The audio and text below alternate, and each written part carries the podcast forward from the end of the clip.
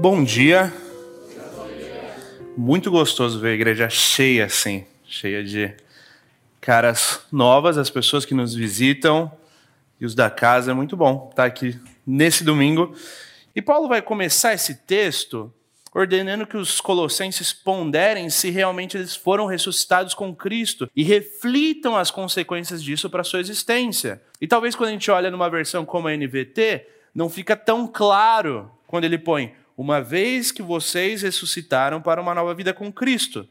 Mas quando a gente olha para a tradução da Ara Almeida Revista e Atualizada, a tradução vai, dar, vai estar da seguinte forma: Portanto, se fostes ressuscitados com Cristo, então pensai nas coisas, buscai as coisas do alto. Esse se, se fostes, pede que nós façamos esse autoexame, porque a verdadeira ressurreição espiritual pede que nós tenhamos também morrido com Cristo. E muito provavelmente ali naquela comunidade tinham pessoas que, por mais que pensassem ser salvas, não eram. E tem uma frase de C.S. Lewis que, que nos leva a entender um pouquinho disso. Um, um pouco do que Paulo vai continuar abordando aqui na carta. Eu descobri em mim mesmo desejos quais nada nessa terra pode satisfazer. A única explicação lógica é que eu fui feito para outro mundo. A questão aqui é o seguinte: se você ainda não descobriu esses desejos que nada nessa terra podem satisfazer, então talvez você ainda não tem entendido que nós fomos feitos para outro mundo. Que nós temos que morrer junto com Cristo, ressuscitar junto com Ele. Isso normalmente não será dito pelos seus lábios, mas muito provavelmente será dito pela sua vida, ou pela falta de vida em você. Muitas vezes a gente não consegue chegar ao profundo da nossa alma se a gente não se aproxima de Cristo através da palavra, através de Deus e da vida. E no momento que nós começamos a ter contato com a vida, nós começamos a ver se essa vida está em nós ou não. Se nós somos ressuscitados com Cristo ou não. Junto com Colossenses 3, tem outros dois textos que vão montar uma trilogia paulina sobre essa nova vida que Paulo está propondo aqui essa nova vida espiritual, que é Efésios 4, 17 a 25, e Romanos 6, 1 a 11. E por conta do nosso tempo aqui, para não ter tantos textos, eu gostaria que a gente lesse Romanos. Uma parte de Romanos, quando a gente olha lá, capítulo 6, 5 a 8, Paulo vai dizer o seguinte: Uma vez que nossa união com ele se assemelhou à sua morte, assim também nossa ressurreição será semelhante a dele. Sabemos que nossa velha natureza humana foi crucificada com Cristo, para que o pecado não tivesse mais poder sobre a nossa vida e dele deixássemos de ser escravos. Pois quando morremos com Cristo, fomos libertos do poder do pecado. Então, uma vez que morremos com Cristo, cremos que também por ele viveremos. Paulo ele evidencia aqui a mortificação da carne e agora, essa vida sendo vivida em Cristo, por meio de Cristo. Ele diz: uma vez que nossa união com Ele se assemelhou à Sua morte, assim também nossa ressurreição será semelhante à dele. Sendo salvos por Cristo, o pecado perde o seu poder na nossa vida. Nós deixamos de ser escravos do pecado. Por isso que Paulo termina dizendo: então, uma vez que morremos com Cristo, queremos que também com Ele viveremos. O testemunho de conversão ele deve ser seguido do testemunho de santificação. Um testemunho que toma formato nas nossas vidas, que toma corpo através das nossas ações, relações, na forma como nós dialogamos uns com os outros, nos relacionamos. O que Paulo vai colocar aqui é que a forma como nós vivemos tem como base essa nova identidade, essa nova vida. Por isso, nós precisamos recorrer para as Escrituras, e a gente já tem comunicado de diversas formas que nós precisamos ter uma cosmovisão cristã. O que Deus diz a respeito da política, o que Deus diz a respeito da vida pública, o que Deus diz a respeito da família, do trabalho e de todas as áreas da existência humana. Porque a salvação diz respeito a tudo aquilo que nós somos e a tudo aquilo que nós fazemos. E muitas vezes a gente fala, a gente fala, eu queria ter mais oportunidades para para evangelismo. A maior oportunidade que nós temos para evangelismo é nos aproximarmos de Deus de tal forma que as pessoas vejam que a gente vive uma vida que não é vivida a partir de uma perspectiva terrena, mas a partir das coisas do alto.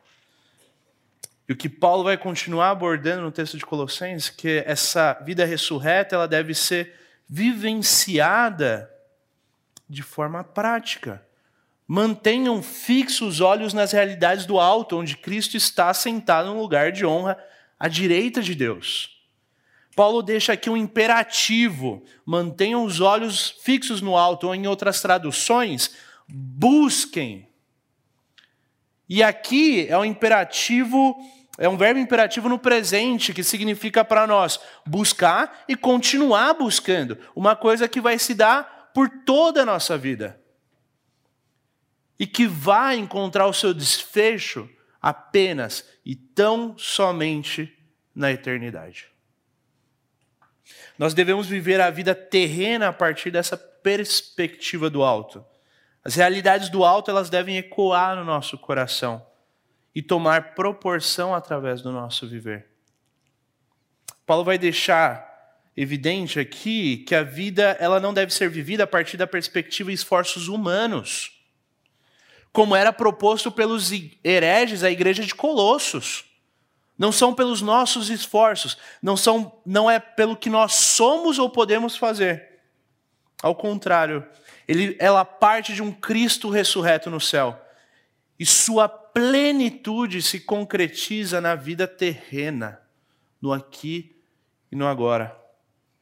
A busca pelas coisas do alto, ela aponta para nossa verdadeira e definitiva casa, para nossa pátria celestial, para o lugar que é o nosso lugar um lugar onde Cristo participa da soberania divina exclusiva sobre todas as coisas. Ele está sentado em um lugar de honra à direita de Deus. E se a gente olhar lá Antigo Testamento, Salmos 110, 1, aqui a gente vê em Colossenses que é o cumprimento. Salmos é, 110, 1 diz: O Senhor disse ao meu Senhor: Sente-se no lugar de honra à minha direita, até que eu humilhe seus inimigos e os ponha debaixo dos meus pés. As promessas de Deus estão sendo cumpridas. As promessas de Deus continuam a ser cumpridas.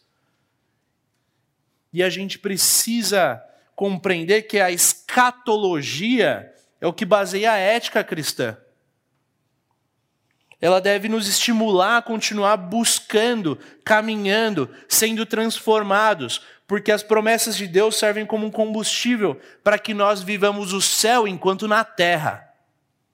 Se nós começarmos a ler as Escrituras e vivermos as Escrituras, nós amaremos o nosso inimigo, nós amaremos o próximo como a nós mesmos. Nós deixaremos a mentira e diremos a verdade nós começaremos a ter uma vida que agora expressa e esboça a imagem e semelhança que nós fomos criados para ter com o nosso Criador. Paulo pede não só para nós buscarmos o céu, mas para nós também pensarmos no céu. Aqui ele vai colocar uma outra ordem no imperativo, ou seja, a realidade do alto deve ocupar os nossos corações e a nossa mente.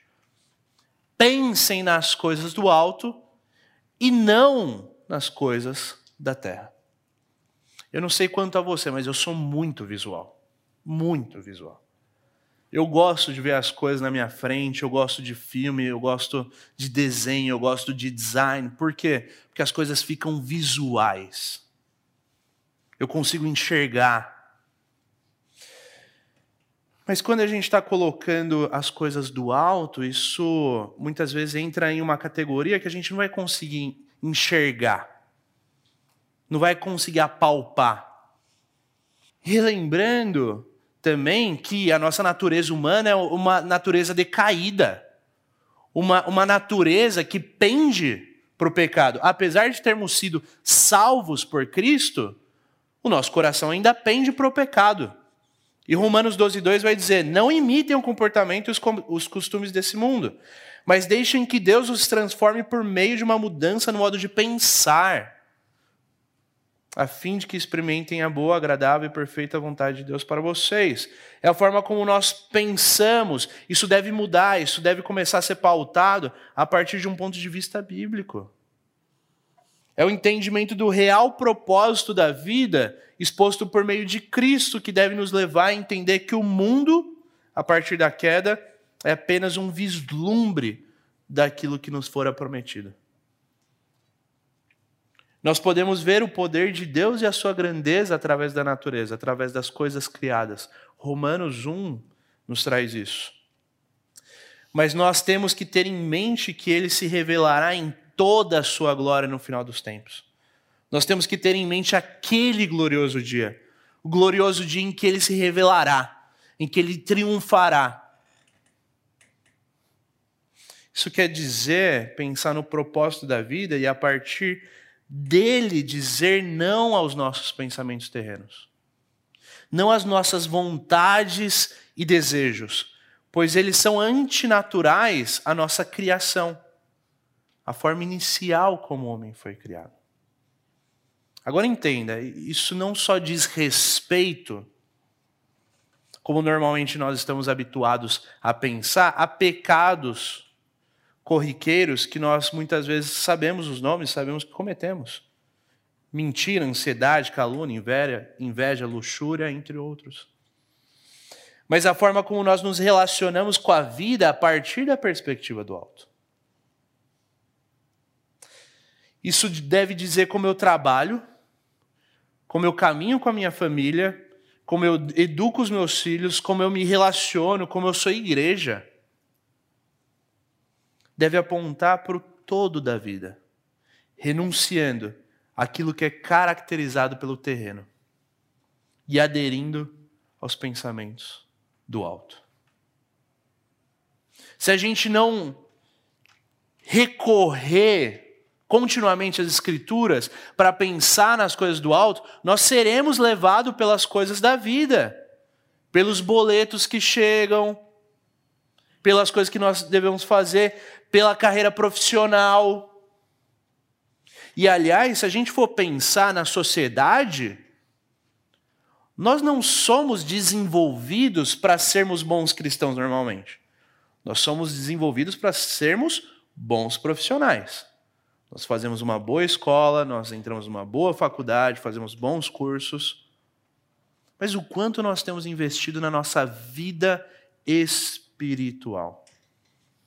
O quanto nós temos investido nosso tempo com Deus, o quanto a gente tem se achegado diante dele entendido que o aqui e agora não deve ser algo que fomente o nosso coração, mas movidos por aquilo que ele nos prometeu, nós nos achegamos diante dele, colocando as nossas expectativas, as nossas frustrações, as nossas ansiedades, sabendo que ele é o único que pode cuidar do nosso coração. Pense se você tem pensado nas coisas do alto. Mateus 6,33, Cristo vai dizer: busquem em primeiro lugar o reino de Deus e a sua justiça, e todas essas coisas lhe serão acrescentadas, dadas, e ali ele está colocando uma lista de coisas essenciais. Não vai pensar que você vai ter o carro do ano, uma mansão nos jardins, não. Mas a primeira coisa desse versículo é: busquem em primeiro lugar o reino de Deus. Essa semana nós conversamos com, com os meninos no programa de discipulado que nós começamos nesse segundo semestre sobre Homens de Verdade. Um livro muito bom, inclusive, homens, leiam esse livro. Um livro muito interessante para que nós vejamos a nossa masculinidade a partir das Escrituras. E foi muito legal porque um testemunho desse livro trazido era de um homem que trabalhou a sua vida inteira, maior parte, recepção da igreja. Um homem que não tinha holofotes nem nada, um homem que não era abastado, um homem que era simples, tinha sua casinha, sua vida, sua família, um trabalho bem comum. Mas aquele autor diz que quando aquele homem faleceu, a igreja lotou. Tinha trânsito na porta, o pessoal teve que fazer uma logística ali para adaptar e tudo mais. Por quê? Porque aquele homem foi impactado de tal forma que ele impactava as pessoas. No convívio, no trato, no cafezinho. A gente tem que começar a viver impactados, para que impactados nós possamos impactar aqueles que estão à nossa volta. Viver com uma perspectiva do alto não anula o planejamento, não anula a nossa planilha do Excel mas implica em uma busca diária de dependência daquele que já tem o desfecho da história nas suas mãos. O homem faz plano, mas a resposta vem do Senhor.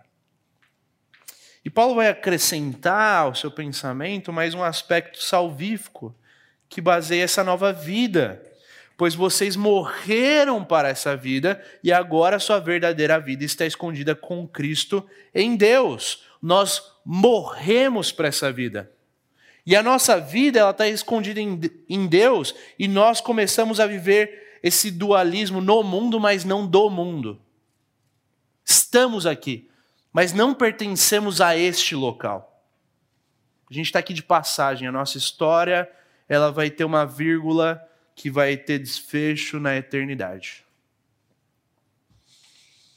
Aqui Paulo ele evidencia que os efeitos da graça são permanentes e eles não se limitam à vida presente. Sei que muitas vezes a gente, por várias questões, é levado a pensar no dia a dia.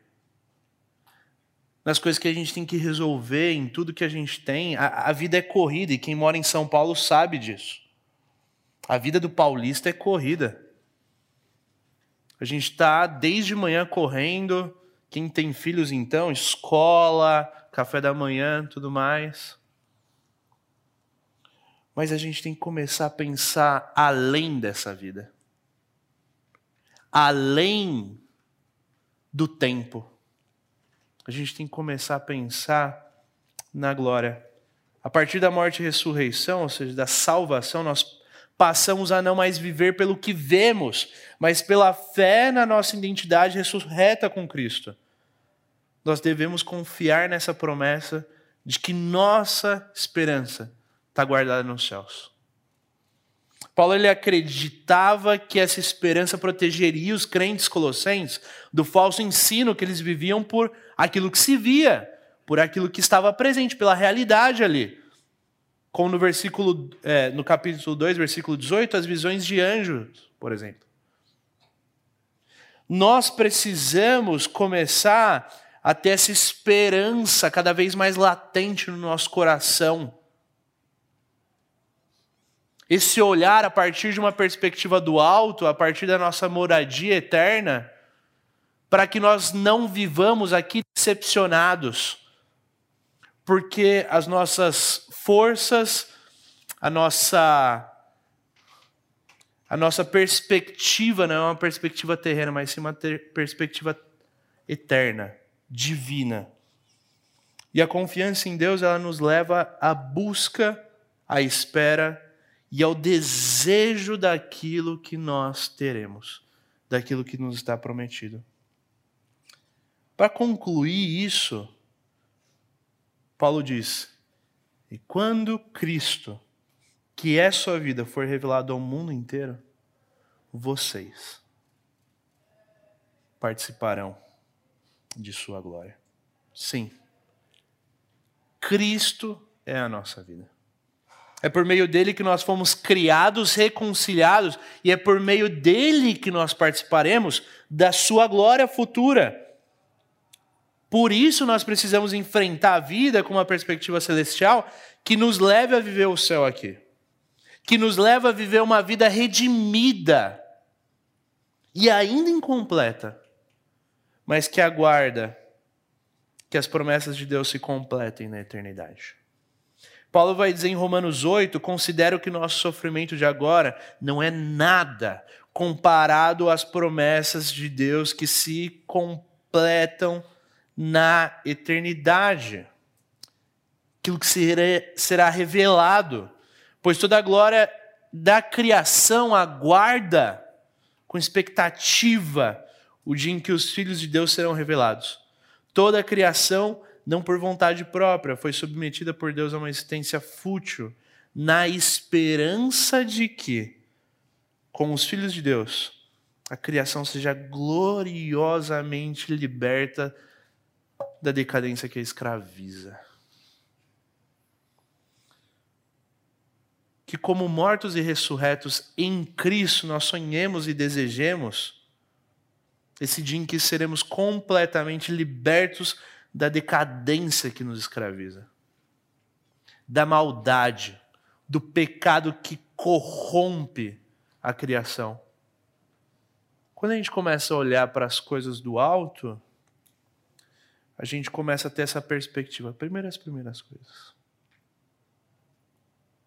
Primeiro, aquilo que deve ocupar o centro da minha vida e que deve me levar a me relacionar com a vida a partir disso. A Bíblia deve pautar o nosso ser, por isso leia a Bíblia. A gente tem o costume de dizer nós somos cristãos. Quais são os seus versículos prediletos? É, Jesus chorou. Nós precisamos conhecer e nos recordar das Escrituras. Porque quanto mais as escrituras estiverem na nossa mente, quanto mais nós buscarmos pensar nelas, mais isso vai tocar a prática da nossa vida. A gente precisa decorar textos, salmos.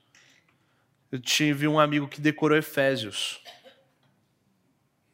Desafio.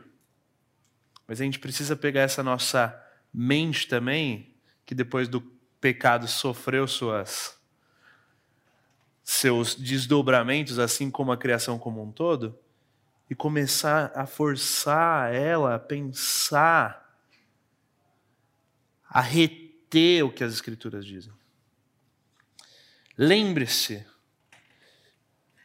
Deus enviou seu Filho para que todo aquele que nele crê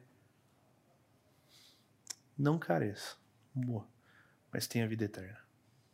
A gente tem uma vida eterna em Cristo Jesus, por meio de Cristo Jesus.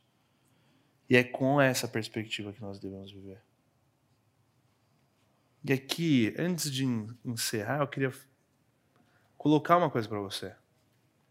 A gente tem colocado perguntas, questões no nosso Instagram. Caixinha de perguntas. Pessoal, Mandem suas perguntas, vamos tirar as nossas, as nossas dúvidas a respeito das Escrituras, para que nós tenhamos cada vez mais uma clareza sobre aquilo que Deus espera de nós. Caixinha está lá no Instagram, uma ferramenta que Deus nos deu. Você pode fazer suas perguntas, não vai aparecer seu nome, não vai aparecer nada, fique tranquilo. E quando eu era aluno do Carlos Oswaldo no Palavra da Vida, ele falava uma frase que eu lembro até hoje. Ele falava: se você acha que a sua pergunta é tola, mesmo assim, faça. Ou continue sendo um tolo. Profunda, né? Por isso que eu levei para a vida. Mas faça suas perguntas. Se eu não souber, André está aí para isso. Mas usemos essas ferramentas. E o que eu quero perguntar para você: você tem buscado primeiro as primeiras coisas? ou as primeiras coisas têm se tornado aquilo que é secundário na sua vida, que não tem espaço, que não tem projeção, que não tem ênfase. Isso aqui tem sido algo que você, no domingo, abre a gavetinha de religião, vem para a igreja, e na semana a gente volta para o mesmo? Ou será que a gente tem se dobrado diante de Deus e buscado entender que só Ele tenha respostas, as respostas para as nossas perguntas, para os nossos dilemas, para os nossos desconfortos. Você tem pensado nas realidades do alto? Você tem vivido as realidades do alto? Vivido uma vida que demonstra como você ama o seu Deus de todo o teu coração?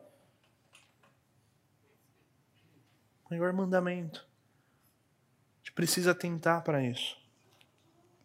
Que a nossa vida possa ser movida pela esperança futura, nos levando a viver o presente impactados, impactando aqueles que estão à nossa volta, para que o céu tome proporção aqui e encontre o seu desfecho na glória.